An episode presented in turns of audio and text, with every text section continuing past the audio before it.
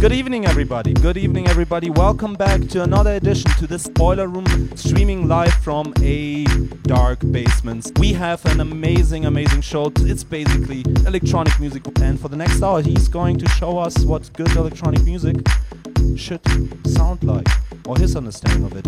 Have fun, stay with us, come on the chat room. It's going to be fun tonight, as always, and I'll see you in about an hour. I speak Chinese.